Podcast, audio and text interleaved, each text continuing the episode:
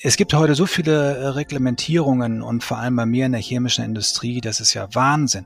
Brauchen wir alles gar nicht. Brauchen wir alles gar nicht. Was wir brauchen, ist ein einfacher Wertepass für Unternehmer, wo Unternehmer nachweisen müssen, dass ihr Unternehmen und ihre Produkte einen gesellschaftlichen Mehrwert generieren.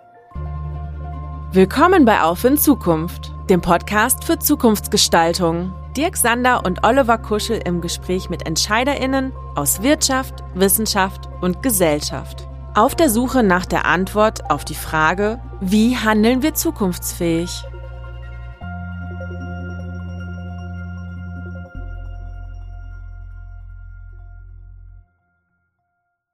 Hallo liebe Zuhörende, hier ist Oliver Kuschel und gemeinsam mit meinem Kollegen Dirk Sander freuen wir uns heute auf zwei spannende Gäste, mit denen wir zum Thema Insekten, Biodiversität, Wirtschaft, wie können Unternehmen nachhaltig agieren, diskutieren wollen.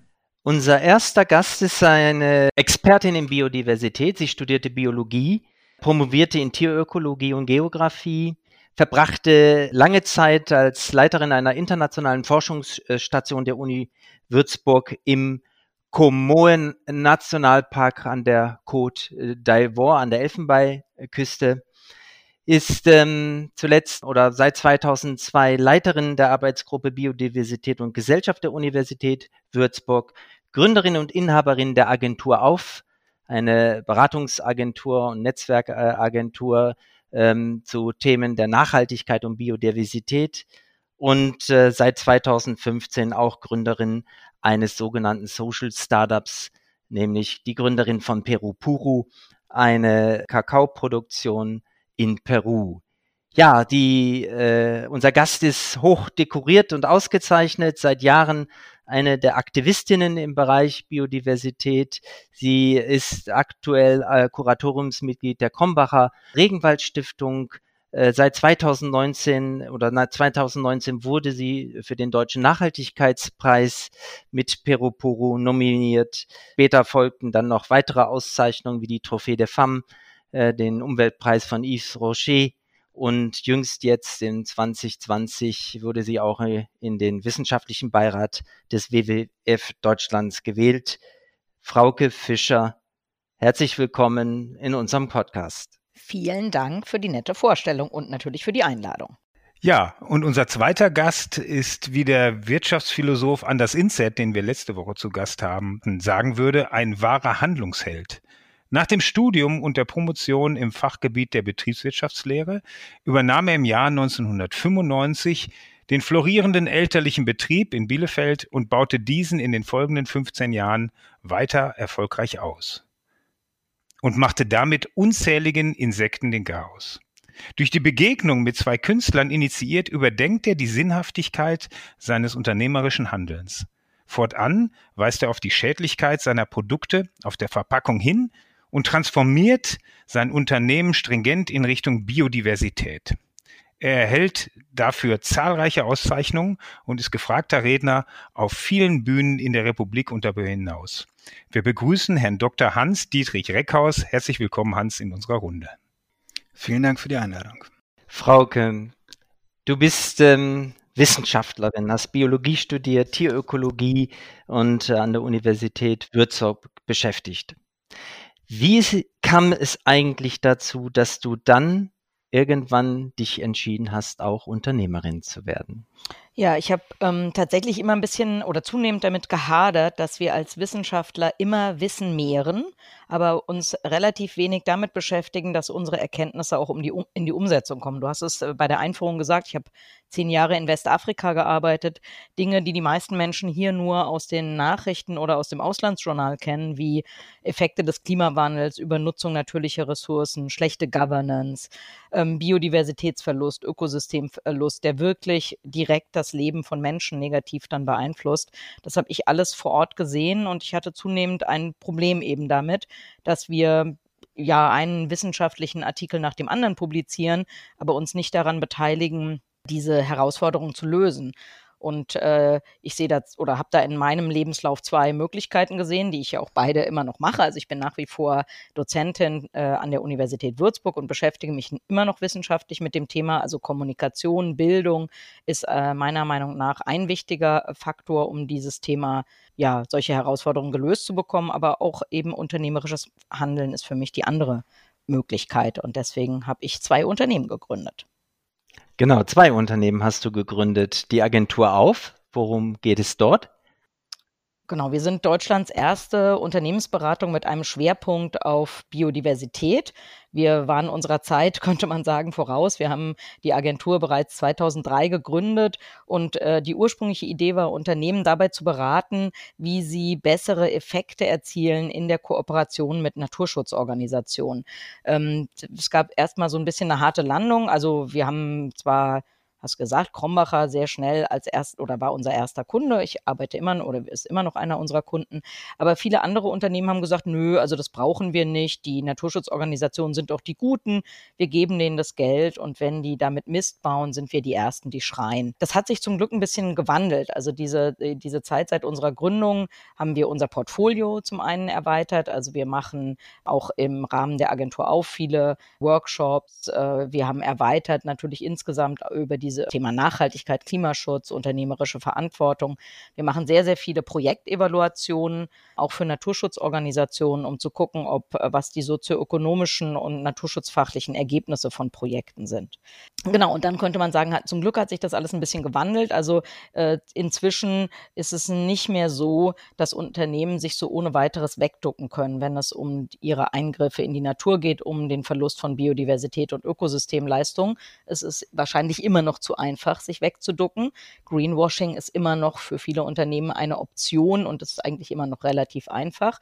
Aber immerhin hat das Thema Biodiversität, Ökosystemleistung an Fahrt aufgenommen. Vielleicht gerade jetzt auch nochmal im Rahmen äh, der Corona-Pandemie, wo wir ja eindeutig eben den Zusammenhang zeigen können zwischen der, den Eingriffen von Menschen in natürliche Ökosysteme und dann eben auch dem Ausbruch von Zoonosen oder gar Pandemien. Der Schritt von der Wissenschaftler von der Wissenschaft zur Beratung, der ist noch nachvollziehbar. Aber was hat dich dann nach Peru geführt? Wieso hast du ein Sozialunternehmen gegründet? Ja, Genau, das ist eigentlich eine ganz interessante Geschichte, denn tatsächlich ähm, äh, ja, ist, haben wir einen völlig anderen Gründungs, eine völlig andere Gründungsgeschichte als andere Unternehmen. Wir haben uns nicht überlegt, ah, wir möchten gerne ein Unternehmen gründen, was könnte eine gute Geschäftsidee sein, was könnte ein gutes Produkt sein, sondern äh, die Gründungsgeschichte ist ganz anders. Mein äh, Kollege, mit dem ich Perupuro gegründet habe, äh, Dr. Arno Vilgos, der unterstützt seit 20 Jahren Kleinbauern in Peru mit Bildungsprojekten, Gesundheitsprojekten, Nutzung nachhaltiger ähm, also regenerativer Energien und auch dem biologischen, ökologischen Anbau von Kakao. Der, sein Verein, sein gemeinnütziger Verein hat auch die Bio- und Fairtrade-Zertifizierung für den Kakao bezahlt. Und dann gab es niemanden, der den Bauern den Kakao zu einem fairen Preis abgekauft hat. Wir wollten das nicht scheitern sehen und für mich war es dann nicht ganz so fremd, dem Arno vorzuschlagen, äh, lass uns doch ein Unternehmen gründen, lass uns doch den Kakao kaufen und für die Bauern äh, vermarkten. Und genau das machen wir und das äh, machen wir ja eigentlich ganz, machen wir eigentlich, würde ich behaupten, sehr erfolgreich. Ähm, 2021 ist unser sechstes Jahr und das bedeutet, dass wir kein Startup mehr sind, sondern dass wir jetzt ein ganz normales Unternehmen sind, sage ich mal. Okay. Ja, danke, Frauke. Du hast äh, eine schöne Steilvorlage geliefert, auch zu unserem zweiten Gast, äh, zum Hans. Ähm, du hast von Wegducken gesprochen. Und ähm, gerade das tut er ja mit seinem Unternehmen nicht. Gleichwohl ist es schon erstaunlich, Hans, dass du ähm, so einen, ich sag mal, harten Bruch mit, mit dem elterlichen Betrieb vorgenommen hast.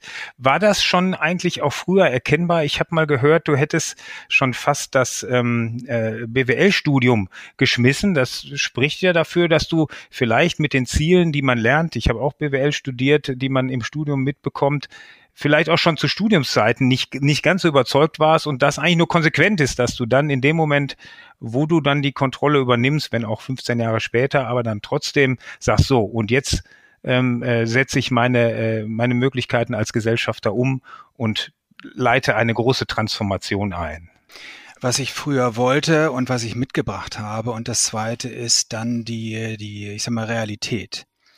Im Studium bin ich tatsächlich nicht zurechtgekommen. Ich habe gemerkt, dass ich nicht dieser klassische Unternehmer bin, dieser klassische BWLer bin und wollte das Studium am liebsten abbrechen und Literatur studieren.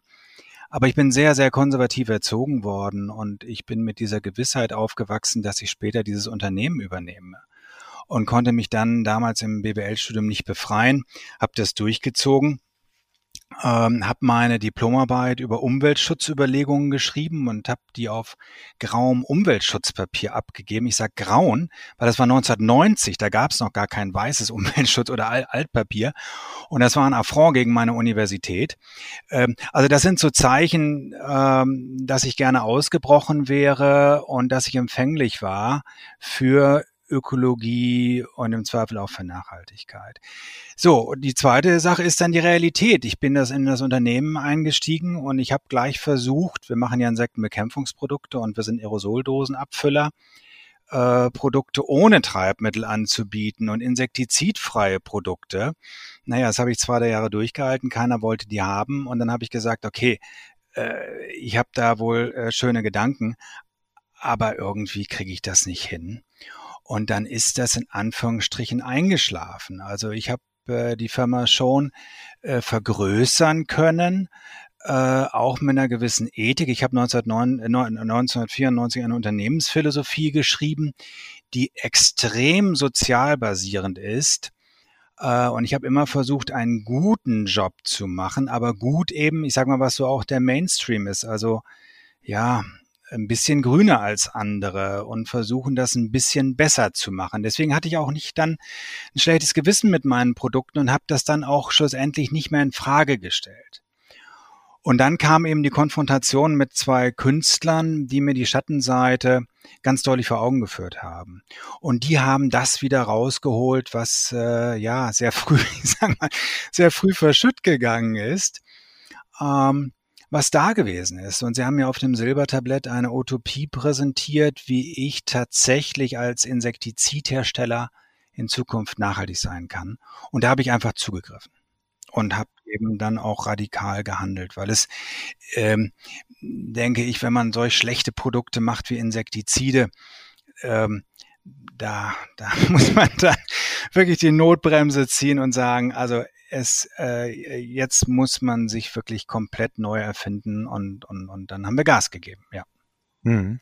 Ja, in der Tat ist es gar nicht so einfach. Äh, man ist ja geneigt zu sagen, okay, dann gibt's nur, wenn man es erkennt, dann gibt's fast nur schwarz oder weiß. Ja, entweder macht man so weiter ähm, äh, oder man trennt sich gänzlich davon. Du hast jetzt einen anderen Weg eingeschlagen ähm, und hast die Wirkung des unternehmerischen Handelns jetzt auch nach vorne gestellt.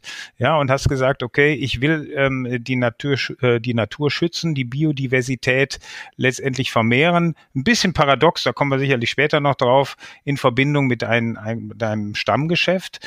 Ähm, was unsere Startups hier bei der Impact Factory machen, ist ja, sie lösen soziale oder ökologische Probleme mit unternehmerischen Mitteln.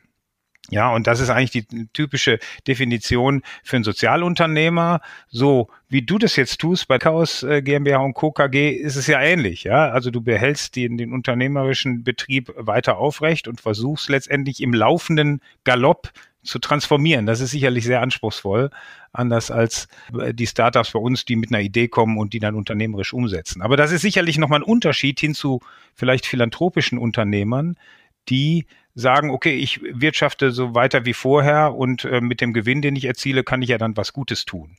Also anspruchsvoller ist sicherlich die Aufgabe, die du dir gesucht hast. Beschreib doch nochmal, wie denn dann nach äh, dem Kontakt mit den Künstlern dann du die Transformation angegangen bist. Nochmal, wir machen Insektenbekämpfungsprodukte und zwar Biozide für den privaten Hausgebrauch. Das sind Mottenpapier, Ameisen, Köderdosen, Fliegenfänger, Insektensprays, all das äh, was man eben zu Hause braucht, um Insekten zu bekämpfen. Wir waren nie in der Landwirtschaft, nie äh, draußen tätig. Ähm, insofern ist mein Beitrag zur, äh, zum Insektensterben auch wirklich marginal. Aber ich habe mich nicht äh, um die Relevanz gekümmert, sondern um etwas anderes. Ähm, wenn ich jetzt mehr Verantwortung übernehmen möchte und meine Produkte besser machen möchte, dann ist der Mainstream insektizidfrei zu arbeiten. Das ist langweilig. Und die Künstler, und deswegen habe ich Utopie gesagt, die Künstler sind einen extremen Schritt vorangegangen und haben mir eine ganz große Tür aufgemacht und haben gesagt, das Problem deiner Produkte ist doch gar nicht insektizidfrei, giftfrei, so schön grün. Das Problem ist doch, dass die Menschen zu wenig Respekt vor Insekten haben und willenlos, bewusstlos viel zu viele Insekten bekämpfen. Hans, wie viel Wert hat eine Fliege für dich als Insektenbekämpfer? Also Sie haben diese ethische Frage gestellt, wie kann ich mit meinen Produkten Insekten töten? Und ähm, das ist mir gewaltig reingefahren und musste das erstmal verdauen und habe dann aber sehr schnell äh, Dialogbereitschaft zugesagt. Dann habe ich über neun Monate mit den Künstlern zusammen in deren Atelier gesessen. Es sind über 20 Sitzungen gewesen und habe um Hilfe gebeten, äh, wie kann ich denn das jetzt hinkriegen? Weil es geht ja nicht mehr darum, was wir heute in unserem Alltag lernen, ja, Insektenbekämpfung, äh, wenn wir die jetzt äh, grün machen, dann ist die gut. Nein, nein, das ist der entscheidende Schritt weiter. Insekten sind wichtig, Insekten sind dramatisch bedroht. Wir brauchen einen neuen Umgang mit Insekten und das heißt ganz konsequent weniger Insekten bekämpfen. Und mit den Künstlern zusammen bin ich dann ähm, auf ein weltweit einzigartiges System gestoßen, dass wir uns tatsächlich äh, wissenschaftlich damit beschäftigen heute, wie, viel, wie viele Insekten unsere Produkte töten auf der einen Seite und wie wir durch die Anlage von insektenfreundlichen Lebensräumen auf der anderen Seite diesen ökologischen Verlust kompensieren können. Aber Kompensation, weil den Insekten es ja so schlecht geht, äh, Kompensation kann nur das letzte Mittel sein. Und deswegen, ich erzähle mal ein bisschen, was ich jetzt tue. Deswegen habe ich jetzt drei Standbeine aufgebaut. Das erste ist, ich setze mich für einen neuen Umgang äh, in der Insektenbekämpfung ein. Das heißt, kaufe weniger und wenn überhaupt mit Präventionstipps, die ich ganz, ganz viel gebe, damit die Menschen in Zukunft weniger Produkte einsetzen und zusätzlich mit ökologischer Kompensation. Das heißt, ich arbeite am gesellschaftlichen Bewusstsein für Insekten mit, mit großen Tagungen, mit ganz vielen Publikationen, mit intensiver Medienarbeit. Ich kämpfe für ein neues gesellschaftliches Bewusstsein und damit dränge ich den eigenen Markt zurück. Die gesamte Branche drücke ich runter. Aber es kann sein, dass die Menschen dann meine Produkte kaufen, weil ich an den Konsumenten glaube der einfach mehr in Zukunft erwarten sollte. Das ist das eine. Das zweite ist, äh, wir in, äh, forschen intensiv an Lebendfangfallen. Das heißt, die Kunden sollen gar nicht mehr die Tiere töten im Innenraum, sondern sie sollen sie fangen und nach draußen bringen. Und das dritte ist, ich habe gerade eben schon gesagt, insektenfreundliche Lebensräume. Wir haben das auch äh, professionalisiert. Wir legen heute im, im ganzen deutschsprachigen Raum insektenfreundliche Lebensräume an.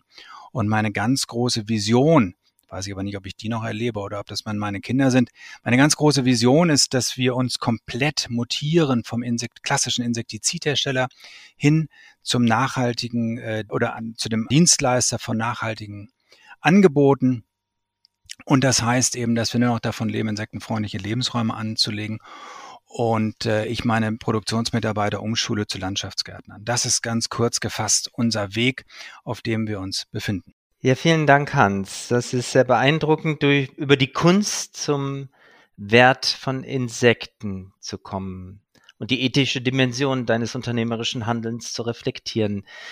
Ähm, Frauke, wenn du jetzt äh, mal an Peru Puro denkst, was sind denn eigentlich deine Werte, die du mit diesem jetzt nicht mehr Startup verfolgst? Was sind deine ganz konkreten Ziele und was hat Biodiversität eigentlich auch mit ethischem Handeln zu tun. Mhm. Genau, also wir haben ja, ja, ich habe ja schon gesagt, also schon unsere Gründungsgeschichte ist ein Sonderfall und das, was wir machen, ist auch etwas ganz, ganz Besonderes. Also ich erklär, muss das mal so ein kleines bisschen erklären. Also Kakao äh, kommt ursprünglich aus Lateinamerika, kommt ursprünglich aus Peru, aus ja, einem sehr abgelegenen Tal, wo wir eben heute auch noch Kakao produzieren. Inzwischen wird der meiste Kakao in Westafrika produziert und zwar in Monokulturen. Und äh, ja, wir produzieren Kakao in biodiversitätsfreundlichen Agroforstsystemen, in denen, wenn man sich das anguckt als Laie, also wir haben Fotos, da würde ein Laie wahrscheinlich sagen, ja, es ist ein Regenwald, das ist keine landwirtschaftliche Anbaufläche. Es ist aber doch, diese Flächen ähm, äh, oder diese Agroforstsysteme etablieren wir auf degradierten Flächen, also Flächen, die von der Landwirtschaft eigentlich schon verlassen wurden, weil man da nichts mehr produzieren kann. Und ähm, ja, auf diesen biodiversitätsfreundlichen Agroforstsystemen Das ist eigentlich ganz interessant. Die sind viel ertragreicher als diese Monokulturen. Und das, da sind wir schwuppdiwupp wieder bei Insekten. Und zwar bei Insekten, die die meisten Menschen eben nicht so besonders gerne mögen, nämlich Mücken. Tatsächlich ist es so, dass Kakao nur von zwei Arten von Bartmücken, sogenannten Gnitzen, bestäubt wird. Die sind super klein. Die können nicht besonders weit fliegen. Die haben es gerne feucht und dunkel, um sich zu reproduzieren. Und ähm, ja, in einer Monokultur ist die Bestäubungsrate ähm, sehr, sehr gering von Kakaoblüten, weil die Lebensbedingungen für diese Bartmücken sehr, sehr schlecht sind. Und das bedeutet, dass auf unseren Flächen die äh, Bartmücken und vielen anderen Tier- und Pflanzenarten eine Heimat äh, bieten, die Bestäubungssituation viel günstiger ist. Und obwohl man auf unseren Flächen eben kaum Kakaopflanzen hat, haben wir einen Ertrag, der ungefähr doppelt so hoch liegt wie in einer Monokultur. Und äh, das hat ökologische und das hat soziale positive Effekte. Also die ökologischen sind eben, dass wir einer Vielzahl von Tier- und Pflanzenarten eine Heimat bieten. Also Kakao ist ein, ein ja, Baum, der im Schatten großer Regenwaldbäume normalerweise wächst. Unsere Bauern pflanzen bis zu 70 verschiedene Arten einheimischer Baumarten als äh, Schattenbäume an. Genau, das sind äh, ja und diese Lebensräume, ja, da gibt's eben eine Vielzahl von Insekten, von Vögeln, von Amphibien, Reptilien, die da alle auf diesen Flächen leben. Und es hat auch soziale Effekte, denn äh, dadurch, dass unsere Bauern ja nicht nur dieses Cash Crop Kakao produzieren, sondern gemischte Agroforstsysteme haben, äh, produzieren sie auf den gleichen Flächen, die sie für die äh, Produktion von Kakao nutzen, eben auch Lebensmittel, die sie lokal verkaufen können und die sie selber ähm, verzehren oder benutzen können. Und das hat zum Beispiel gerade jetzt in, in dieser Corona-Pandemie, von der Peru sehr, sehr stark betroffen war, sich extrem ausgezahlt. Unsere Bauern mussten nicht ins, in die, ins Dorf oder in die Stadt, um Lebensmittel zu kaufen. Sie mussten nicht darauf warten, dass ihnen irgendeiner Lebensmittel bringt. Sie haben ja genug Lebensmittel auf diesen Flächen produziert. Und ähm, es sind landwirtschaftliche Flächen, also es sind ja keine Schutzgebiete, auf denen, in denen sie diesen Kakao produzieren. Sie dürfen also durchaus auch Holz nutzen. Und einer unserer Bauern, ähm, wir waren im Februar zum letzten Mal da und dann hat er uns stolz berichtet, er hatte also einen Baum, den er selber vor knapp 30 Jahren gepflanzt hat, den hat er jetzt verkauft und zwar für 1000 Euro. Und dieser Bauer hat hunderte von Bäumen gepflanzt. Also er ist auch in unserem ja, in unserer We Bewertung ist er eigentlich ein wohlhabender Mensch. Und das Tolle, was also nicht nur für diesen Bauern, sondern für die alle und auch für dieses, für diese ganze Region ist, dass unsere Bauern sich bereit erklärt haben, 900 Hektar Regenwald, die ebenfalls in ihrem Besitz sind, ähm, dauerhaft zu schützen. Ursprünglich wollten sie diesen Regenwald nach und nach roden, um neue Kakaoanbauflächen äh, zu generieren. Aber weil sie eben zum einen einen so hohen Ertrag haben bei den Agroforstsystemen, die sie nutzen, weil sie zum Zweiten so viele andere Produkte auf diesen Flächen produzieren, die sie selber nutzen und verkaufen können und weil drittens wir einen Preis für den Kakao bezahlen, der das Doppelte des Bio Fair Trade Mindestpreises beträgt. Ähm, ja, brauchen Sie diese äh, oder wollen Sie diesen, diesen Regenwald nicht äh, zerstören? Sie haben sich also bereit erklärt, den zu schützen und ja, einfach eine, ja, daraus ergibt sich einfach eine super positive Situation für alle. Ja, das ist ja spannend. Also nicht nur der Erhalt der Artenvielfalt ähm, ist im Fokus, also der Artenvielfalt in der landwirtschaftlichen Produktion, sondern auch das Wohl und die wirtschaftliche Situation der Bauern. Doppelter Vertretpreis, äh, wie verträgt sich das mit äh, der Marktsituation? Ähm, äh, wie schafft ihr denn da die entsprechenden Einnahmen zu erwirtschaften für die Bauern? Mhm. Genau, also wir haben uns sehr früh dafür entschieden, dass wir bei allem, was wir machen, extrem hohe Qualität haben. Das heißt, wir haben ja mit diesem Chuncho-Kakao, den wir verarbeiten, das ist eben der Urkakao, von dem alle anderen Kakaosorten abstammen, der eine ja, der einfach inzwischen auch sehr, sehr geschätzt ist von Menschen, die sich äh, mit Schokolade oder mit Kakao auskennen und damit beschäftigen. Und ähm, ja, in allem, was wir machen, also unser, dieser Kakao, also Kakao wird immer von Hand geerntet, aber unser Kakao wird gleich ähm, selektiert, äh, die Schoten, die Insektenfraß aufweisen oder irgendwie vergammelt sind oder so, die werden alle sofort aussortiert. Unser Kakao wird temperaturkontrolliert ähm, in der kooperativen Zentrale fermentiert unter ganz strengen strengen, ähm, ja, kontrollierten Bedingungen. Der wird unter Dach, also wie in so einem Gewächshaus getrocknet. Ähm, der wird dann als Schokolade Jahrgangslagen und Sortenreihen von einer der besten Schokolatiers in der Schweiz verarbeitet. Der wird dann anschließend äh, von Hand in einer Werkstatt für Menschen mit Behinderung in erlesenstes Gmund-Büttenpapier vom Tegernsee verpackt und das ähm, ja diese sehr hohe Qualität und äh, ja hoffend und oder mit Sicherheit auch die sehr gute Geschichte führt dazu, dass wir einen Preis ähm, bekommen, der eben der faire Preis dieses Produkts ist. Das müssen wir ja auch sehen. Äh, das Problem, also unsere Schokolade ist nicht teuer, sondern die andere Schokolade ist erschreckend billig. Also die meisten Umwelt- oder Umwelt- und Sozialkosten dürfen externalisiert werden und das macht eben Produkte, die, wenn wir jetzt mal bei Schokolade bleiben, bei denen Regenwald zerstört wird, bei denen Ökosystemleistung, Biodiversität zerstört werden, wo Menschen ausgebeutet werden, solche, das, diese, die, ja, die Freiheit, dass äh, diese Kosten zu externalisieren, macht diese Produkte sehr, sehr billig. Und wir haben eben das Glück und bemühen uns ja da auch sehr. Wir investieren sehr viel in Kommunikation, damit die Menschen verstehen, was da, was da für eine Geschichte dahinter ist. Und das führt aber dazu, dass die Leute dann offensichtlich auch gerne den Preis für diese Schokolade und auch die anderen Kakaoprodukte bereit sind zu zahlen. Mhm. Ja, wenn's äh, Hans, wenn es so schön einfach wäre, wenn man Insektizide herstellt, ne? zu sagen, okay, ich mache es besonders schön, ich mache es biologisch und äh, dann kaufen die Kunden äh, meine Produkte und zahlen auch einen höheren Preis. So einfach hast du es ja mit deinem Unternehmen leider nicht. Gleichwohl ist dir ja schon da auch ein besonderer äh, Weg gelungen. Ähm, du schreibst drauf auf eure Produkte, dieses Produkt tötet wertvolle Insekten. Also man kennt das sicherlich vergleichsweise aus der äh, von Zigaretten, ja die müssen das draufdrucken. Du machst es freiwillig, das ja, ist ja schon aller Ehren wert. Du hast sicherlich ähm, aber auch Umsätze verloren dadurch. Ja, wie hast du ein Feedback bekommen deiner Kunden auf, äh, auf, auf diesen Aufdruck auf deinen Produkten und wie kompensierst du das eigentlich aus betriebswirtschaftlicher Sicht diesen Umsatzwegbruch äh, an der eigentlichen Stelle, an der eigentlichen Ertragskraft deines Unternehmens? Hm. Ähm, also ich glaube, dass es auch bei Schokolade schwierig ist und deswegen Respekt vor, vor Frauke, dass sie das da so durchgezogen hat. Ähm, bei mir ist es eben anders. Wenn ich meine Produkte jetzt in Anführungsstrichen besser mache, dann, ja, dann würde, würde ich sie vielleicht insektizidfrei machen. Das Problem bei mir ist, dass die meisten Menschen denken, Insekten sind Schädlinge. Und äh, keiner versteht oder nur sehr wenige Menschen verstehen, dass ich mich jetzt für Insekten einsetze. Also ich warne ja von meinen eigenen Produkten. Auf jedem meiner Produkte steht eben auf der Vorderseite groß, vergleichbar mit, der, mit Zigaretten drauf, dass dieses Produkt wertvolle Insekten tötet. Und auf der, auf der Rückseite sind ganz viele Informationen über den Wert und die Bedrohung von Insekten. Also man bekommt ein richtig schlechtes Gewissen.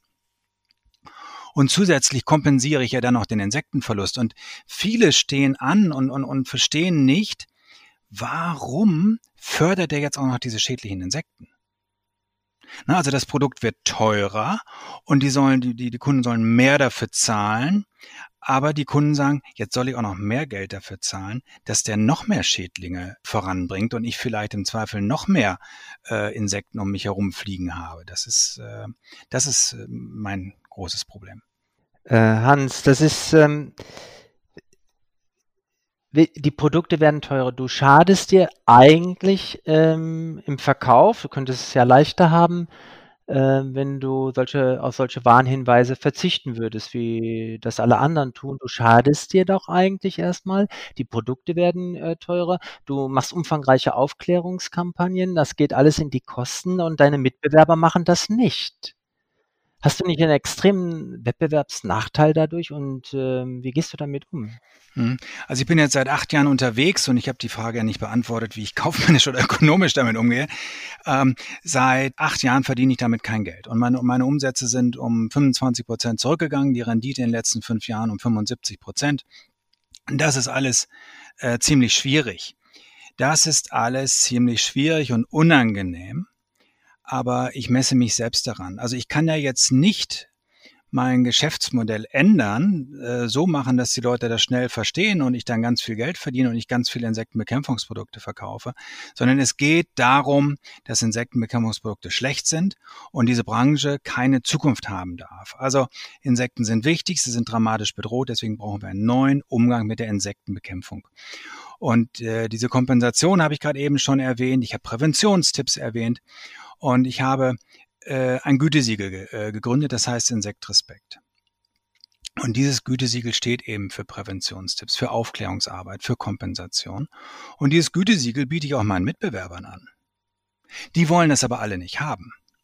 Und äh, glücklicherweise ist vor drei Jahren ähm, DM aufgesprungen, die großen äh, Drogeriemärkte. Äh, ein Jahr später ist dann Rossmann Drogeriemärkte aufgesprungen und auch äh, Aldi Süd und Aldi Nord. Die haben Eigenmarken, diese großen Handelsunternehmen, und die haben jetzt das Gütesiegel Insekt Respekt da drauf. Das heißt, ich habe für die insektenfreundliche Lebensräume angelegt und ich lebe von den Lizenzeinnahmen, die die mir geben müssen. Wenn jetzt alle bei mir mitmachen, dann werden alle weniger verkaufen, weil ich mich ja für die Reduzierung einsetze. Das heißt, mein Gütesiegel Insekt Respekt bringt nur denen etwas, die wirklich äh, vorangehen und sich Vertrauen für die Zukunft aufbauen. Und das ist das ökonomische Kalkül dahinter.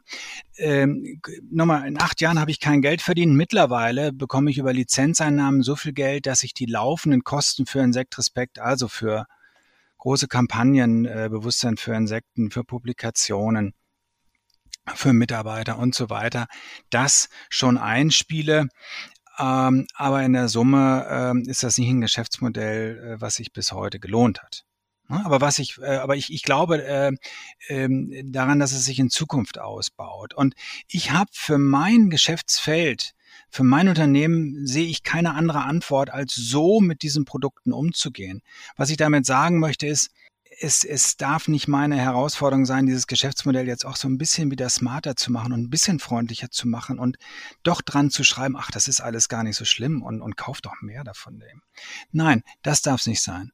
Ich muss mich daran messen, dass ich mit Insekt Respekt, mit der Reduzierung des Marktes, dass ich da meine Zukunft drin sehe. Und ich habe es gerade eben schon aufgemacht. Das eine ist eben das Gütesiegel für andere, für andere äh, Unternehmen. Das zweite sind Lebenfangfallen. Und das Dritte ist, dass äh, wir professionelle insektenfreundliche Lebensräume anbauen. Und da wollen wir ein Franchise-System aufbauen. Wir wollen eine Insekt-Respekt-Akademie aufbauen. Wir wollen uns zum Dienstleister mutieren. Das braucht alles Zeit. Und es muss am Ende des Tages sich auch ökonomisch rechnen. Gar keine Frage, sonst können wir es ja langfristig nachhaltig nicht durchhalten. Hm. Ja, du beschreibst gerade tatsächlich schon äh, die Transformation, die ja noch nicht abgeschlossen ist, ne, weil auf lange Sicht wärst du ja froh, wenn wahrscheinlich du mit Insektenvernichtungsmitteln keine Umsätze mehr erzielst, sondern gänzlich mit Insekten erhaltenen Aktivitäten. Aber so einfach ist die Welt jetzt nun mal nicht. Gleichwohl hättest du ja doch einen konsequenteren Weg einschlagen können, nachdem du mit den beiden Künstlern zusammengetroffen bist und dann die Erkenntnis kam, im Grunde genommen sind meine Produkte nicht gut. Also du hättest das Unternehmen, was dann 1995 noch, äh, noch mehr florierte, ja, verkaufen können und sagen, okay, und mit dem Geld setze ich genau das um, was ich intendiere, nämlich äh, Erhalt äh, und äh, Erhöhung der Bi Biodiversität im Insektenumfeld. Wäre ja auch eine Möglichkeit gewesen. Weshalb bist du den Weg nicht gegangen? Weil du hast sicherlich, kann ich mir vorstellen, an der einen oder anderen Stelle kriegst du zu hören, ja, wie kann man denn jetzt noch weiter diese Mittel produzieren und verkaufen und auf der anderen Seite letztendlich versuchen, die Insekten zu schützen? Ja, also ich produziere heute immer noch äh, Insektizide. Das ist immer noch mein Hauptgeschäft. Ich habe überhaupt gar keine Lust dazu und ich bin sofort heute Abend noch bereit, äh, die Maschinen abzustellen. Die sind alle bezahlt. Das heißt, ich kann morgen was anderes produzieren, aber ich habe 60 Mitarbeiter. Und jetzt muss man zwei Dinge sehen. Das eine ist, wenn ich das Unternehmen verkaufe, für wen bin ich interessant? Nur für meine Konkurrenten, die genau so weitermachen würden. Und für mich wäre es einfach ein Weglaufen, ein Weglaufen vor der Verantwortung, das Unternehmen zu verkaufen. Und das zweite ist, wenn ich das Unternehmen verkaufe und mich zum Beispiel mit euch und mit Frauke selbstständig mache und eine tolle NGO aufbaue, ich habe keine Stimme mehr. Ich habe keine Stimme mehr. Und gerade dadurch, dass ich weitermache, habe ich einen Hebel, um wirklich viel zu erreichen. Das heißt, ich nutze heute mein Unternehmen als Hebel, um gesellschaftlich wirklich etwas zu erreichen. Und äh, je länger ich das mache, desto mehr macht es mir Freude zu zeigen, dass die Transformation möglich ist. Ich habe gerade eben gesagt, dass Umsätze und Rendite zurückgegangen sind. Ja, aber ist das jetzt schlimm? Natürlich ist das ein bisschen schlimm. Aber worum geht es? Es geht mir eben eben nicht mehr darum, möglichst viel Geld zu verdienen und damit dann irgendetwas Sinnvolles zu leisten, sondern mir geht es heute darum, möglichst viel Sinnvolles zu leisten und damit Geld zu verdienen. Und wenn selbst ein Insektizidhersteller nachhaltig sein kann, dann können das ganz viele. Und deswegen ist mein ganz eigener Ansporn, dass ich zeige, dass Transformationen möglich sind. Und auf dem Weg sind wir. Das heißt, dass was ein scheinbarer Widerspruch ist, dass du aktuell auch noch Insekten, also Biozide herstellst, und gleichzeitig Insekten rettest, das was wie ein, eine Paradoxie anmutet, ist der Nährboden eigentlich deines wirkungsorientierten äh, Handelns und Erfolges. Das gehört also für dich folgerichtig zusammen. Genau, das kommt von den Künstlern. Die haben mir vor acht Jahren gesagt, Herr Reckhaus, wenn Sie Insekten töten, dann müssen Sie auch für Insekten einsetzen. Ich habe das am Anfang auch nicht verstanden. Also ich habe zwei Nächte nicht geschlafen, habe gesagt, was haben die mir gesagt? Was ist der Wert einer Fliege für Sie als Insektizidhersteller? Und ich müsste jetzt Insekten retten, weil ich ja auch welche töte. Das war für mich abstrakt und es war für mich widersprüchlich. Aber sehr schnell habe ich verstanden, ich richte doch den Schaden an. Also muss ich doch auch die Verantwortung für den Schaden übernehmen. Und das ist ein, ein, ein Denken was und ein, ein, ein Gewissen, was wir leider verloren haben in der Gesellschaft. So oft bekomme ich die Kritik, ja, ja, das ist ja, das ist ja, äh, äh, das ist ja widersprüchlich, das ist ja schizophren. Der macht Insektenbekämpfungsprodukte und dann setzt er sich auch noch für Insekten ein. Ja, aber wenn ich doch hier irgendwo in meinem Büro die Scheibe einschlage, dann muss ich doch zusehen, dass die Scheibe wieder in Ordnung kommt. Und deswegen ist es nur folgerichtig, dass ich mich für Insekten einsetze.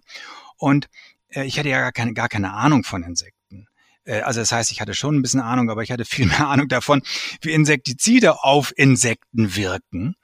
Und ich habe dann 2013 und 2014 habe ich tatsächlich, so, ich sag mal, pseudowissenschaftlich, halbwissenschaftlich, Frauke, du bist ja Wissenschaftlerin äh, in dem Bereich, äh, geforscht und habe ein Buch über den Wert und die Bedrohung von Insekten geschrieben. Und dann, dann habe ich gesagt, also hallo, das geht ja so gar nicht mehr weiter. Das reicht ja eben nicht aus, die Kompensation, sondern ich brauche ein echtes Umdenken. Und seitdem äh, äh, setze ich mich dafür ein, dass meine gesamte Branche schwindet. Und das ist nur folgerichtig, weil meine Produkte, Insektenbekämpfungsprodukte, einfach schlecht sind. Und ich sage mal eine Zahl, für mich ist der Markt für Insektenbekämpfungsprodukte in Deutschland drei, drei Viertel zu groß. Also 75 bis 80 Prozent der ganzen Mittel brauchen wir nicht. Und ähm, deswegen, äh, ja, setze ich mich jetzt gegen die Branche ganz schön ein. Hm. Ja, Kompensation ist hier äh, dein Mittel, ja, zu sagen, okay, auch über dieses Siegel letztendlich, was du anderen äh, anbietest, letztendlich dieses, ich sag mal, die Schädlichkeit der eigenen Produkte zu kompensieren. Kompensation sicherlich das letzte Mittel. Nochmal in Richtung Frauke. Biodiversität sicherlich ein, ein großes Thema. Da würde die Kompensation, die ja jetzt auch im Moment in Richtung CO2 in aller Munde ist, ist eigentlich immer das letzte Mittel der Wahl oder? Genau, also äh, es ist eigentlich immer das Gleiche. Wir müssen vermeiden, vermindern und erst als allerletzte Möglichkeit äh, Kompensation. Es ist bei Biodiversität sowieso unendlich viel schwieriger, wenn überhaupt äh, möglich, als das äh, bei CO2 ist. Jede Art, die verschwindet, also jetzt haben wir hier ungefähr eine, haben wir jetzt eine halbe, dreiviertel Stunde geredet, da sind schon wieder ein bis zwei Tier- oder Pflanzenarten für immer von diesem Planet verschwunden. Das können wir nicht ähm, rückgängig machen. Und äh, Hans hat eben eine Sache gesagt, die ich eigentlich ganz interessant finde und ich glaube, die viel, viel mehr in das Bewusstsein auch von Unternehmern und, und, und Unternehmerinnen kommen muss. Wir, es geht gar nicht mehr darum, dass wir aufhören, was Schlimmes zu tun. Wir haben schon so brutal auf dieser Welt eingegriffen. Wir sind ähm, sowohl was Klimawandel anbelangt oder Klimaeffekte, als auch bei, den, bei dem Verlust von Biodiversität längst in einer Schuld. Und wir müssen eigentlich, wenn wir von kompensieren reden, äh, dann müssen wir eigentlich von überkompensieren reden. Wir haben so viel ja zu unserem eigenen Schaden Biodiversität und Ökosystemleistung reduziert, einfach nur auf dem jetzigen Zerstörungsgrad, sage ich mal, ähm, weiterzumachen oder es auf, dabei zu belassen, das ist für uns leider auch schon keine Zukunftsoption mehr. Hm. Ähm, du hast ja jetzt auch, der Hans hat eben sein Buch erwähnt, du hast ja auch gerade ein äh, neues Buch geschrieben. Ich fand den Titel natürlich köstlich, weil ich auch ein äh, Monty Python-Fan bin. Ja, was hat die Mücke je für uns getan? Ne, das kenne ich noch aus Das Leben des Brian, äh, meine ich, hätte ich das in Erinnerung. Ne, da geht's wahrscheinlich in dem Buch auch genau äh, über das Thema, was, was wir heute schon besprechen, oder? Genau, also wir, ähm, ich habe ja gleich, gleich am Anfang gesagt, wir, also ich glaube, dass wir kommunikativ sehr viel mehr machen müssen. Die meisten Menschen wissen nicht, warum sie von Biodiversität und Ökosystemleistung, warum sie von äh, Insekten so viel stärker abhängig sind als äh, oder dass sie davon überhaupt abhängig sind genau, Lehre ist für mich eine Sache, Unternehmensberatung die andere, aber eben auch Kommunikation äh, zum Beispiel über äh, Bücher ist die ist, ein, ist eine weitere Möglichkeit. Dieses Buch habe ich ja geschrieben mit meiner Kollegin Hilke Oberhansberg, die ist äh, Wirtschaftswissenschaftlerin. Das hat ähm, zum Glück schon mal verhindert, dass es sich hier um ein reines Bio äh, Bio-Wissens- oder Biofachbuch handelt. Wir haben das so aufgebaut, dass wir am Anfang überhaupt mal erklären, was ist denn Biodiversität? Das ist ja eben zum Beispiel nicht nur Artenvielfalt, sondern das geht auch um genetische Vielfalt und es geht auch um die Vielfalt von Ökosystemen und deren Leistungen.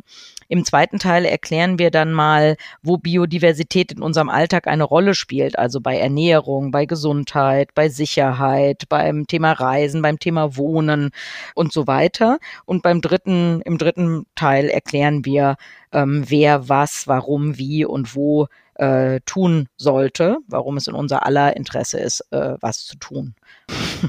Äh, Frauke, mich würde mal interessieren, äh, wie du die Situation von äh, äh, Hans und der, dem Unternehmen Reckhaus siehst. Sind jetzt noch ähm, Biozide im äh, Verkauf? Macht es äh, grundsätzlich auch aus Biodiversitätsgesichtspunkten Sinn, solche Biozide einzusetzen und wo macht es eigentlich Sinn?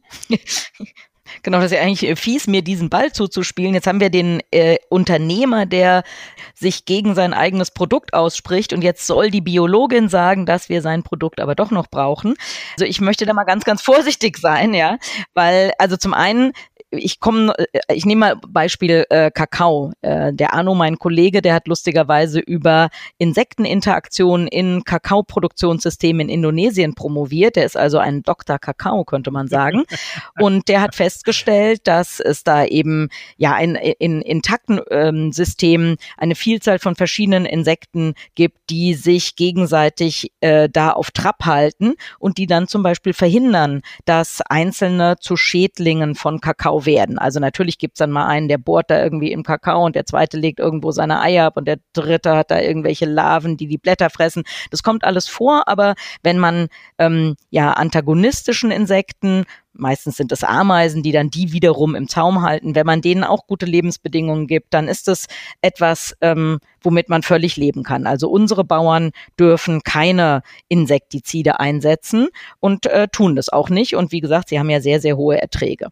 Jetzt gibt's natürlich so Fälle, also sagen wir mal so, die, in, in, idealerweise wirtschaftet man genau so. Man hat ein so nah an ein natürliches System angrenzendes äh, ja, landwirtschaftliches Nutzungssystem, das natürliche Interaktionen von Insekten verhindern, dass Einzelne da zu Schädlingen überhaupt erst werden. Jetzt haben wir aber natürlich das äh, Problem, sage ich mal, dass wir hier in Mitteleuropa oder in, ja, in, in den gemäßigten Zonen, dass äh, die, unsere Nutzpflanzen ja häufig Gräser sind und die kann man natürlich super gut in Monokultur anbauen, also ja unsere ganzen Getreide. Und Monokulturen sind natürlich anfällig dafür. Die sind ja ein Paradies, wenn man ein bestimmtes Insekt hat, was genau diese, äh, diese von dieser Pflanzenart lebt, dann hat man da paradiesische Zustände. Und da könnte man jetzt natürlich, jetzt wie gesagt, mir ist jetzt ein bisschen der schwarze Peter zugeschoben, aber ich nehme den gerne mal an. Da könnte man dann natürlich sagen, ja, okay, bestimmte ähm, Maßnahmen zur Bekämpfung von Insekten akzeptieren wir. Und zwar deshalb, weil wir nicht wollen, dass die landwirtschaftliche Nutzfläche immer weiter ausgeweitet werden muss.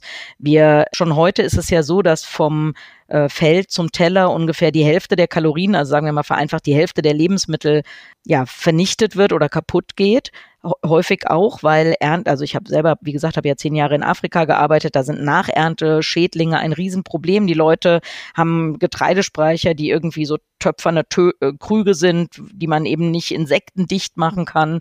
Ja, und ähm, jetzt, wenn, wenn solche, wenn da äh, Getreide zum Beispiel verloren geht oder auch andere Lebensmittel, dann würde das ja entweder bedeuten, dass die Menschen ähm, ja woanders solche Lebensmittel zukaufen müssen oder vielleicht hungern müssen oder dass sie im nächsten Jahr sagen, ja, okay, dann müssen wir halt hier noch ein Stück Regenwald wegmachen, weil letztes Jahr haben wir nur, äh, hat ja diese Anbaufläche, die wir da hatten, nicht ausgereicht, um uns das ganze Jahr zu versorgen.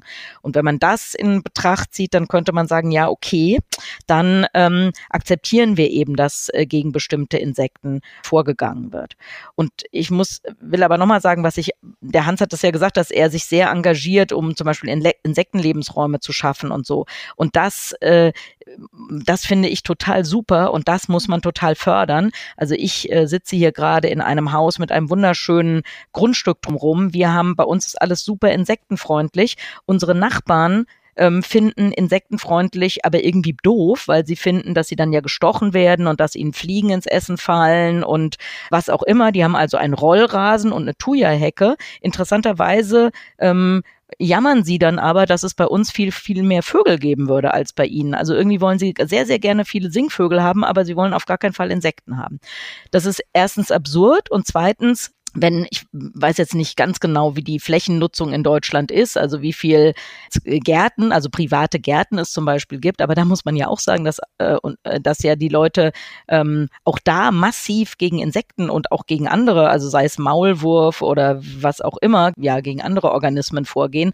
Und sowas zum Beispiel, das muss echt ein Ende haben. Also es kann nicht sein, dass äh, jemand aus seinem äh, äh, Vorgarten so eine äh, ja, ja eine, erstens eine, entweder eine Betonwüste oder so ein Chemielabor-Versuchsfläche macht, das kann echt nicht sein. Also wenn man sagt, okay, zur Sicherung von Lebensmitteln akzeptieren wir das noch in einem gewissen Rahmen, dass bestimmte Insekten da, dass denen da Einhalt geboten wird, aber es kann nicht sein, dass ganz grundsätzlich Menschen immer und überall ja, gegen Insekten vorgehen. Auf der anderen Seite, was ich vielleicht auch nochmal sagen will, eine kleine Anekdote. Also als ich in Afrika gearbeitet habe, da gab es ja richtig viele Insekten. Sowas kennen wir ja heute in Deutschland überhaupt nicht mehr. Also es gibt ja bei uns muss man ja sagen, fast keine Insekten mehr.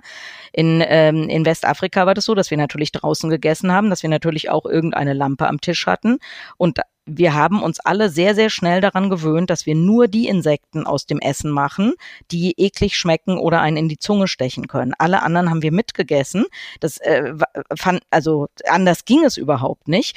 Und das ähm, finden dann, also viele Leute fanden irgendwie super, dass ich da in Afrika gearbeitet habe, wie abenteuerlich und so. Aber da hätte dann das die Akzeptanz bei den meisten doch äh, ihr Ende gefunden. Also es gibt auch so eine ja, also es gibt eben auch eine Entfremdung von Natur und es gibt ähm, also viele Menschen haben so eine Vorstellung, wie Natur irgendwie sein sollte und äh, ja, das führt dann dazu, dass sie äh, zwar theoretisch große Freunde von Biodiversität sind, aber äh, praktisch dann irgendwie doch der Ansicht sind, dass egal ob es jetzt Insekten sind oder welche Organismen auch immer, dass sie doch vielleicht lieber bei den Nachbarn sein sollten als bei ihnen selber. Hm. Du hast jetzt die positive Wirkung dieser, dieser insektenfreundlichen äh, Flächen, die der Hans letztendlich auch anlegt, ähm, besprochen. Hans, nochmal in, in deine Richtung äh, Kompensation. Anders geht's ja jetzt kaum, äh, wenn, wenn du das äh, Siegel verkaufst. Du hast von Berechnungen gesprochen. Ist es tatsächlich so, dass durch diese Kompensationsflächen, die du anlegst und auch im Franchise-System dann schön skalieren kannst, dass damit tatsächlich genau die Anzahl von Insekten neu entsteht, die an anderer Stelle durch den Einsatz und den Verkauf der Insektizide umgebracht werden? Ist das so? Hm. Also, also wir legen zwei Arten von, also wir legen grundsätzlich insektenfreundliche Lebensräume an. Die einen nutzen wir zur Kompensation unserer Produkte und die anderen Flächen bieten wir einfach generell an. Also ich habe mehrere Unternehmen, die mit mir und auch Privatleute, die mit mir insektenfreundliche Lebensräume gebaut haben. Das hat mit Insektenbekämpfung gar nichts zu tun. So, und das Erste ist eben, wir haben uns wissenschaftlich damit beschäftigt, wie viele und welche Insekten unsere Produkte töten auf der einen Seite. Das heißt, wie viel Biomasse der Natur entzogen worden ist und wie wir auf der anderen Seite insektenfreundliche Lebensräume bauen können, um dieser Biomasse in der gleichen Quantität äh, einen Lebensraum zu geben. Und dabei geht es uns immer um Artenvielfalt. Also wenn wir zum Beispiel einen Fliegenfänger äh, kompensieren, dann kompensieren wir natürlich nicht den Lebensraum von 100 Fliegen, sondern wenn wir einen Lebensraum bauen, dann ist es immer ein höchst artenreicher Lebensraum. Man kann dann sagen 100 Fliegen gegen 10 Mücken, 10 Motten, 10 Ameisen, 10 Wespen und so weiter. Ja, aber das funktioniert und äh, das ist völlig einzigartig. Das haben wir uns auch patentieren lassen ähm, und haben da schon eine Menge Erfahrung gemacht, haben auch Monitorberichte. Kann man machen. Ja. Jetzt sind mit euch beiden, Hans und Frauke, zwei Sozialunternehmer, so wie wir das ähm, definieren, die die Verantwortung von Unternehmen in den Vordergrund ihres unternehmerischen Handels setzen. Welche Rolle spielt für euch beide ähm, die Politik dabei? Fühlt ihr euch da unterstützt oder eher ähm, alleingelassen? Also wenn ich da ein anfangen darf, dann ähm, fühlen, also fühlen wir uns ehrlich gesagt nicht so besonders unterstützt. Also bei unseren, wenn wir unsere Kakao, Kaffee und äh, ja, Schokoladenprodukte ansehen, ist ja natürlich alles biozertifiziert, dann äh, zahlen wir ja dafür, dass wir zeigen, dass wir es besser machen als andere. Politisch würde man sich wünschen, dass, ähm, also sagen wir mal, der große Wurf wäre natürlich überhaupt, wie ich vorhin gesagt habe, die Internalisierung von Umwelt- und Sozialkosten. Das wäre super. Das werden wir so schnell nicht sehen. Es wäre aber immerhin schon mal nett, wenn zum Beispiel äh, nicht äh, Unternehmen, die, also jetzt in der Lebensmittelbranche, die, die äh, nicht biodiversitätsfreundlich agieren, zumindest mal die Biozertifizierung bezahlen würden für die, die es tun. Oder dass es zum Beispiel steuerliche Erleichterungen gäbe, dass meinetwegen ähm, biologisch äh, Produkte einen ermäßigten Steuersatz zahlen, sieben statt 19 Prozent oder irgend sowas in der Art und Weise.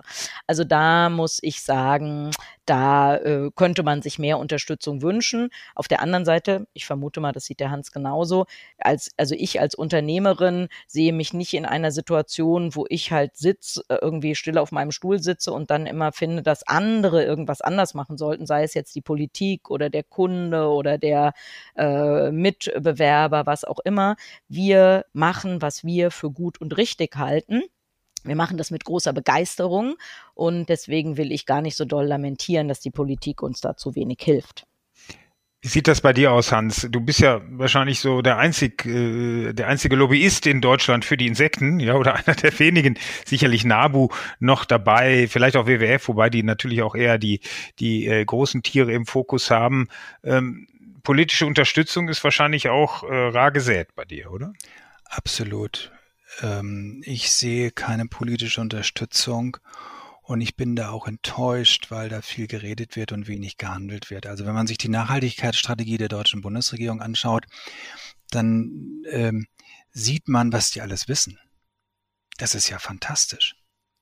Aber es passiert, passiert viel zu wenig. Also äh, man hat schon vor acht Jahren auf politischer Ebene gesagt, der ökologische Landbau, der muss äh, gesteigert werden.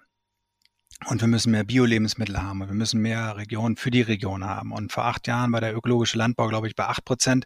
Jetzt ist er bei neun Prozent. Da passiert viel zu wenig. Und das sehen wir jetzt, finde ich, auch bei Corona, wo glücklicherweise natürlich die, die Politik äh, die Unternehmen wirtschaftlich unterstützt. Aber es wird das Alte konserviert.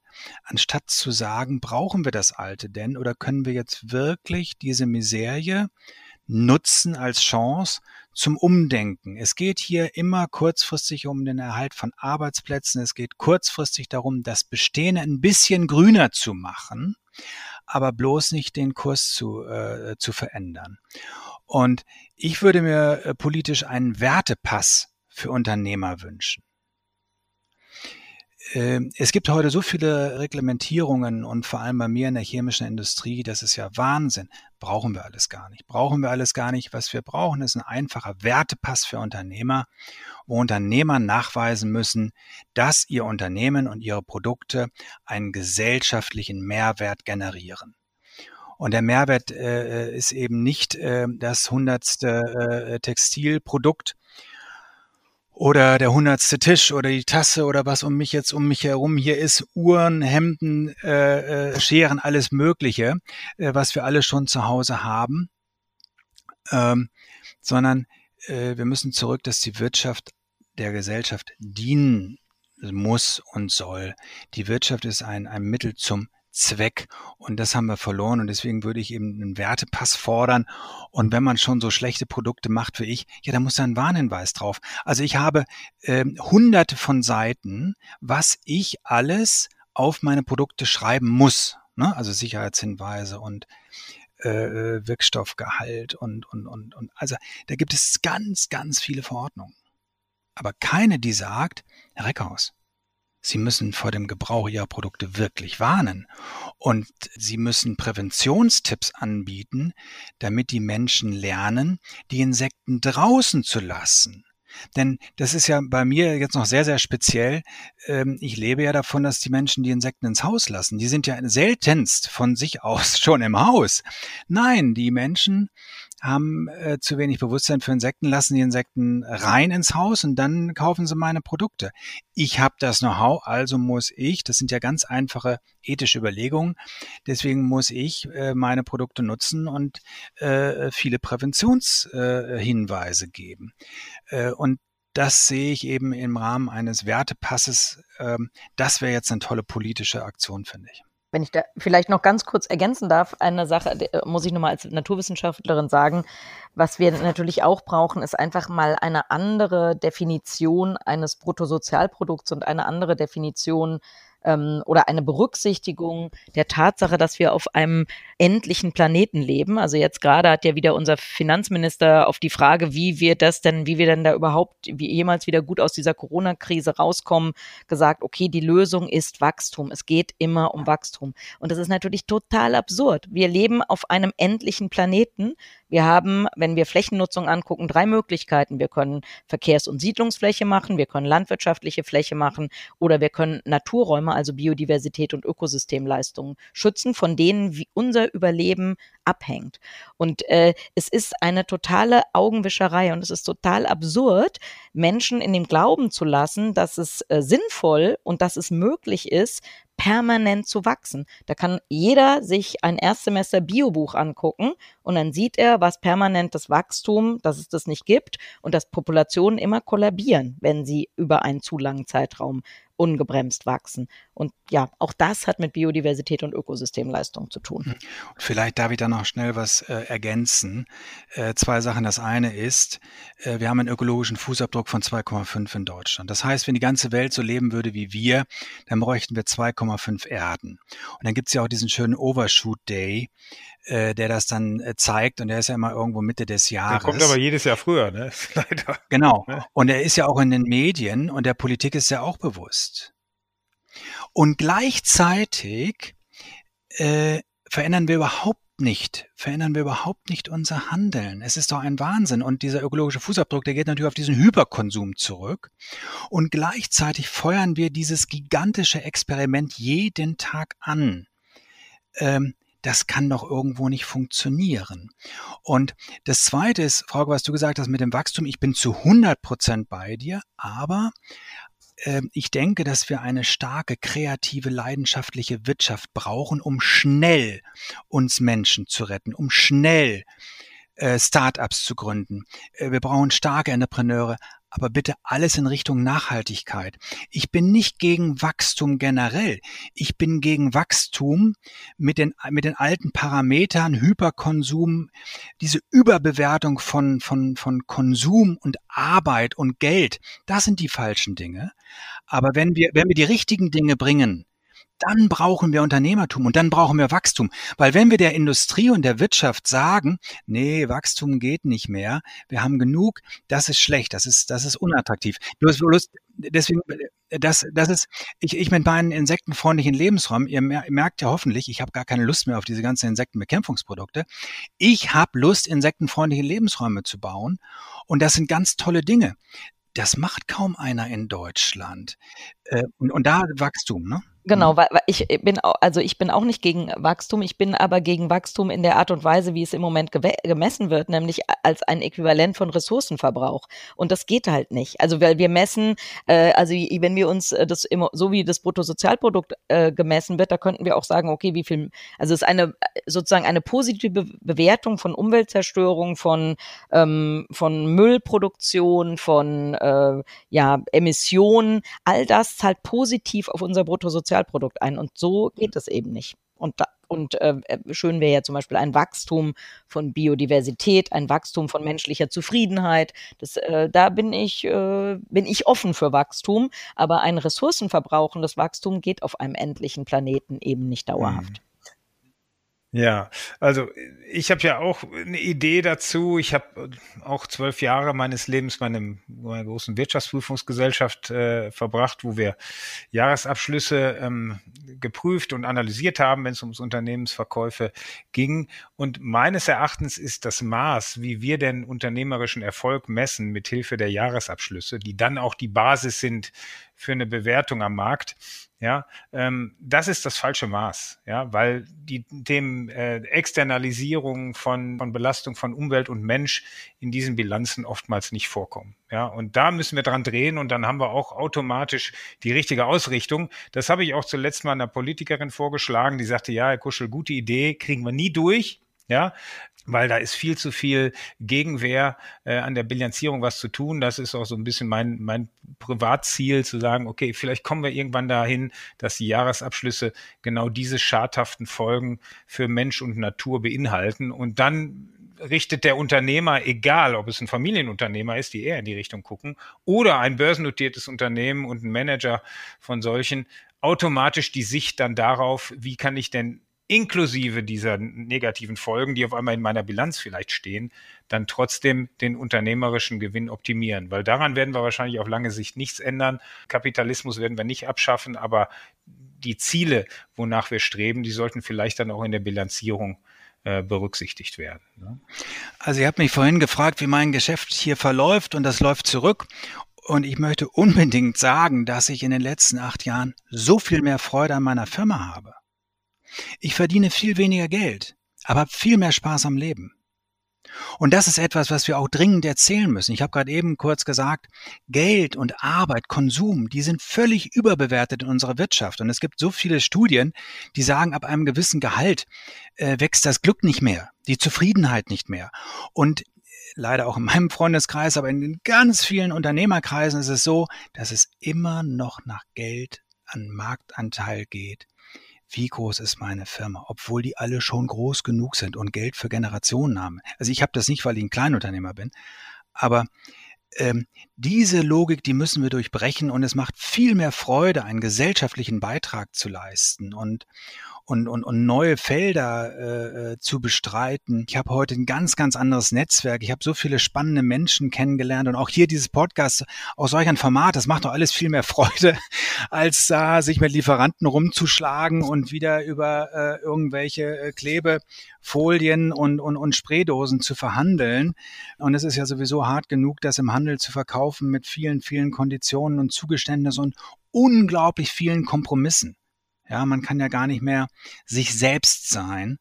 Und ähm, das, was ich seit äh, den letzten acht Jahren erlebt habe, das ist wunderbar. Also ich will nicht sagen, ich habe jetzt wieder viel mehr zu mir selbst gefunden, aber es füllt einen viel mehr, so ein Unternehmen zu führen, als ein Unternehmen, was nach Zahlen mhm. ausgerichtet ist. Das ist. Äh, Vielleicht darf ich da auch noch ganz ja, kurz äh, ergänzen. Frau. Genau, das ist halt lustigerweise bei uns ja auch. Also wir sind ja, wie gesagt, eine ich bin Truppenbiologin, mein Kollege tropischer Agrarbiologe. BWL haben wir nie studiert. Und ähm, als wir unser Unternehmen gegründet haben, haben wir von vielen Seiten, alle wollten immer bei uns investieren. Und wir wollten immer dieses Geld nicht, weil uns wichtiger war, dass wir es so machen, wie wir es machen. Und unsere größte Angst war, dass einer uns mit äh, ich, äh, Zitat aus, ich weiß gar nicht, welcher Film das war, aber ich scheiße dich mit meinem Geld zu. Ähm, das wollten wir unbedingt verhindern und wir sind sehr, sehr zufrieden, dass wir es so gemacht haben. Also erstens hätte kein BWLer dieses Unternehmen gegründet, weil die gesagt haben, nee, Schokolade und bla bla bla, das funktioniert alles nicht. Und dann hätten wahrscheinlich alle, und das sehen wir ja auch immer, in auch, muss ich sagen, bei vielen dieser Startup-Formate, alle suchen eigentlich nur den Investor. Aber eigentlich sollte man doch ein, man, ein gutes Unternehmen hat irgendwie ein, ein gutes Produkt, eine gute Idee und Leute, die das mit Begeisterung machen. Und ja, also wir, der Arno und ich, wir sind sehr zufrieden mit unserem Unternehmen.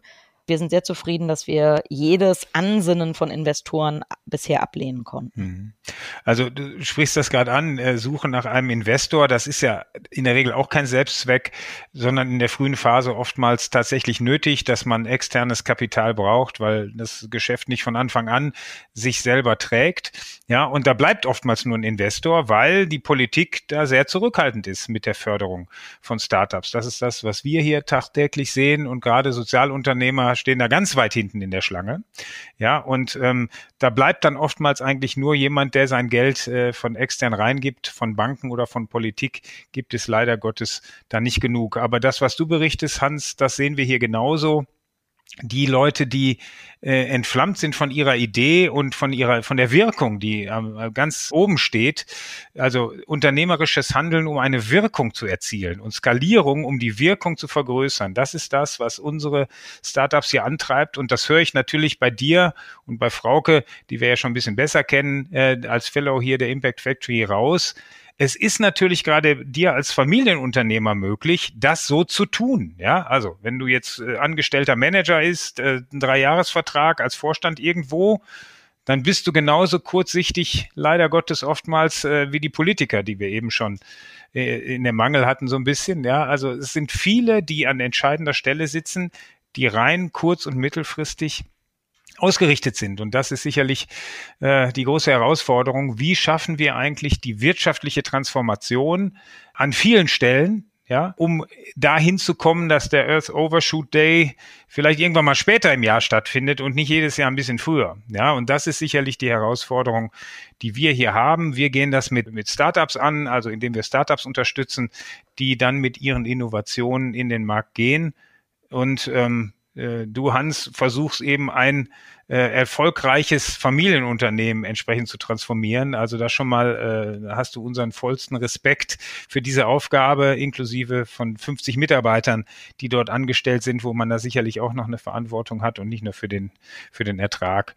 Also ähm, Dirk, ich gucke auch noch mal in deine Richtung. Also mir hat das sehr, sehr gut gefallen. Wir haben verschiedenste Sichtweisen auf das Thema, äh, ich sag mal, wie dreht man ein Unternehmen? Was heißt Biodiversität? Wie schwierig ist die Transformation im Galopp, aber auch als Startup? Dirk, was haben wir heute mitgenommen darüber hinaus? Dass wir nicht alleine sind, Oliver. Überhaupt nicht alleine in unserem Wirken hin zu einer besseren Gesellschaft, zu einer besseren Wirtschaft. Ähm, wir haben festgestellt heute, dass Wirtschaft abhängig ist von intakten Ökosystemen. Wirtschaft ist abhängig von Biodiversität. Daraus ähm, resultiert auch eine bestimmte Verantwortung. Wir brauchen leidenschaftliche Unternehmer, die schnell und nachhaltig Lösungen gerade entwickeln für die Probleme, die sie selbst geschaffen haben. Dafür ist äh, Hans äh, von der Firma Reckhaus ein Modell, aber auch Frauke mit ihrem Startup Peru Puru. Es kamen Ideen auf, wie man Unternehmen in die Verantwortung nehmen könnte. Ein Wertepass äh, brachte Hans äh, als Idee ein und Frauke spricht von einer neuen Definition des Bruttosozialproduktes, vielleicht sowas wie eine Gemeinwohlbilanz, äh, wo man nicht nur das Finanzkapital bemisst, sondern auch das Humankapital, das Sozialkapital und das Naturkapital, das wir ebenso schöpfen. Ja, und ähm, das aber wichtigste Kapital ist die Freude, die wir alle haben in der Arbeit an einer besseren Gesellschaft und an einer intakten Wirtschaft, die auch ethisch fundiert ist und äh, nicht nur dem Geld hinterher. Viel Freude ähm, an unserem gesellschaftlichen Beitrag. Und wir hatten beide, Oliver, ich schaue dich an, sehr, sehr viel Freude mit diesem Gespräch und möchten uns ganz herzlich bedanken an dich, Han und Frauke. Ja, vielen Dank. Genau, vielen Dank. Ja, ich danke Ihnen auch. Schau ich. Vielen Dank fürs Zuhören. Wir nehmen wieder spannende Einblicke mit in die Heimat der Zukunftsmacher. Schreiben oder sprechen Sie uns gerne an unter redaktion.aufinzukunft.de. Bis zum nächsten Mal.